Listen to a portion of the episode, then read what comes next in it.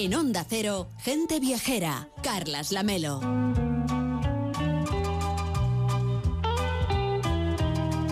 Oui, en présence de Picasso, nous pouvions qu'être très humbles.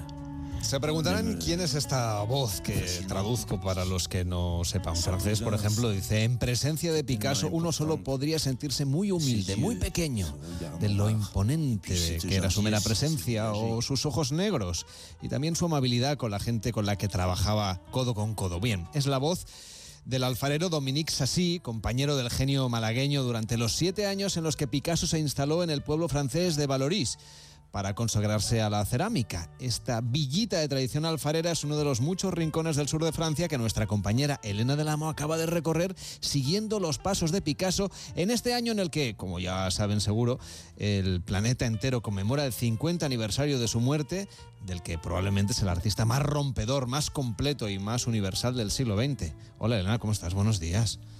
Buenos días, Lamelo. Qué privilegio haber podido hablar con alguien tan interesante como Dominique Sassy. Sí, sí, sí, un lujo absoluto haber podido conocer gente, a gente que, que, vivió con Picasso, como en el caso de Dominique, que trabajó con él durante años y puede hablar de su vida y de su obra con conocimiento directo de causa.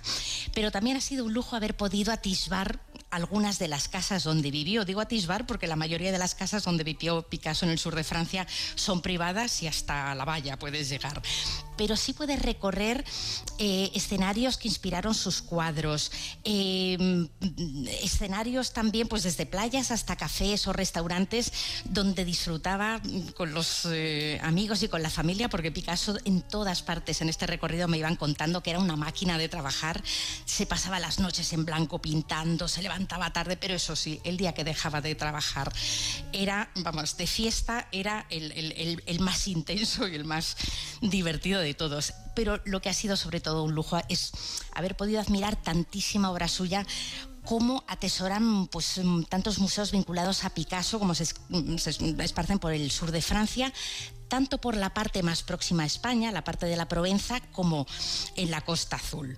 Eh, desde pequeñas ciudades del encanto de Arles, de Aviñón o de Antibes, hasta pueblitos que son una bombonera como Mougins o como Menegre, donde la mansión de una de sus mujeres, la fotógrafa Dora Mar, que era otro personaje interesantísimo en el que interesa indagar, pues su, su, residencia alberga hoy un centro para artistas, una residencia para artistas en un entorno que es un espectáculo, o está, como no, el pueblito del que hablábamos de tradición alfarera de, de Valogís. Por todos estos escenarios se van a seguir celebrando los próximos meses montones de exposiciones y de actividades vinculadas a Picasso y que ya están disfrutando miles de viajeros llegados de medio mundo para rendirle homenaje. Bueno, él sí que vivió por medio mundo, entre otros muchos lugares. Picasso residió en Málaga, en Barcelona, en París, con fabulosos museos consagrados a su obra, que por supuesto también se suman este año a las celebraciones, exposiciones en su honor. Pero, claro, él tuvo una idílica relación con el sur de Francia. Sí, eh, un idilio que duró muchísimas décadas, desde antes incluso de instalarse en Antibes en 1946 hasta su muerte en 1973 en su casa de Mougins a los 91 años, ya muy mayor, pero me aseguraban, como decía antes, que sin parar de trabajar, de crear y de romper moldes con una actividad frenética hasta el último momento. Pero situémonos en 1946, que es cuando, aunque allí había visitado muchas veces el sur de Francia antes, se muda allí definitivamente.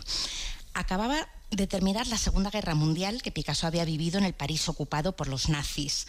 La ciudad, te puedes imaginar, estaba como toda Europa arrasada y España, no estaba mucho mejor, o sea, en plena posguerra, tras nuestra guerra civil y gobernada por Franco. Por mucho que Picasso añorara España, a un alma libre como él ni se le pasaba por la cabeza regresar para vivir en una dictadura. Y aunque hubiera querido, que no quiso, tampoco habría podido hacerlo, porque no olvidemos que en 1937 ya había pintado el Guernica para denunciar el bombardeo que Franco le permitió realizar a la aviación alemana sobre esta aldea vizcaína y de inmediato el Guernica se había convertido en un símbolo contra la barbarie del fascismo o de la guerra.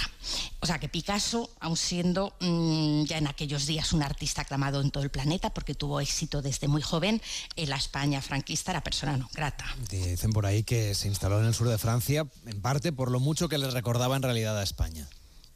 Y es cierto, ya en 1920, dos décadas y pico antes de instalarse definitivamente en el sur de Francia, había visitado Arles, que es una ciudad provenzal maravillosa, de verdad, un anfiteatro, una huella romana que ningún viajero debería perderse, aunque lo que atrajo a Picasso hasta Arles fue la luz que había inspirado a Van Gogh, a quien admiraba muchísimo. Pero allí además se encontró pues, con las fiestas flamencas de los gitanos franceses, las corridas de toros de la Plaza de Arles, que tanto echaba de menos en España, y ese fue uno de los motivos por los que volvió a Arles a lo largo de su vida. Por cierto, que sin necesidad de viajar a Francia en este momento, hasta el 28 de julio en Madrid, el Centro Cultural de la Villa exhibe la exposición Picasso en fotos, donde pueden verse infinidad de imágenes suyas, tanto en plena creación como en su día a día más cotidiano, mm, con, sus amigos, porque Picasso se habla mucho de sus mujeres y tal, pero es que Picasso era un hombre intenso que tuvo muchas mujeres, pero tuvo muchísimos amigos que eran la élite de la intelectualidad del momento, Max Jacob, Paul Eluard, eh, Cocteau, Matisse, Modigliani, o sea, un intenso para todo. Muchas de estas fotografías con grandes amigos fueron tomadas por un fotógrafo que era precisamente de Arles, eh, Lucien Clerch, con quien tuvo una, una, amistad de por vida y cuya hija, Anne Clerch, me contaba mm, cómo a través de estas fotos de la exposición de Madrid pude también conocerse al Picasso más humano y lo, lo divertido que era cuando, cuando dejaba de trabajar, eso sí. Broma y mm, bueno, lo veas en, en la expo eh, en Madrid, uh, cuando pinta unas fotos se transforma y también lo veas en las fotos de mi padre se transforma cuando hay una, una fiesta con, con, los gitanos, se pone una, una máscara uh, de mujer, baila. Uh, cuando había decidido que trabajo no, divertimiento y fiesta, a 100%. El Museo Garlou de Arles, o de Arles, eh, con medio centenar de dibujos de Picasso, eh, que legó además a la ciudad, es uno de los lugares que no deben perderse quienes quieran seguir su huella por el sur de Francia, pero hay otros muchos más lugares en los que empaparse de su obra recorriendo además, por ejemplo, unas vacaciones de una semana.